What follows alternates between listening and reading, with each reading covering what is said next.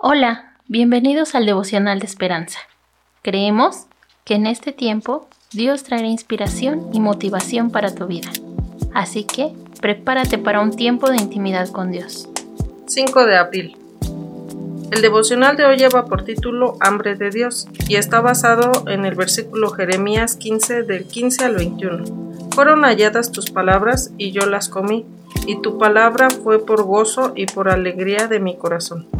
El autor nos dice, un nuevo creyente de Jesús estaba desesperado por leer la Biblia, pero había perdido la vista y ambas manos en una explosión.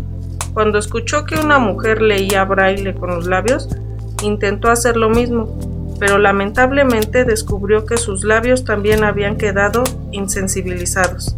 Al tiempo, se alegró muchísimo cuando se dio cuenta de que podía sentir los caracteres con la lengua había encontrado una manera de leer y disfrutar las escrituras.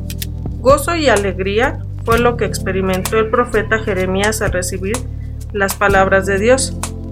Fueron halladas tus palabras y yo las comí, y tu palabra me fue por gozo y por alegría de mi corazón. Jeremías 15:16. A diferencia de otras personas de Judá que despreciaban esas palabras, el profeta fue obediente y, y se regocijó en ellas.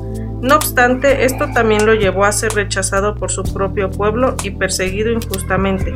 Quizá algunos hayamos experimentado algo similar. Leímos la Biblia con alegría, pero al obedecer a Dios nos generó sufrimiento y rechazo de parte de otros. Como Jeremías, podemos presentar a Dios nuestra confusión y repetir la promesa que Él le hizo cuando lo llamó para ser profeta. Yo estoy contigo nos hacemos unas preguntas. ¿Cuándo, experimentaste alegría leyendo las escrituras? ¿Qué puede ayudarte a recuperar tu hambre y sed de Dios? Ayúdame a obedecerte. Esperamos que hayas pasado un tiempo agradable bajo el propósito de Dios.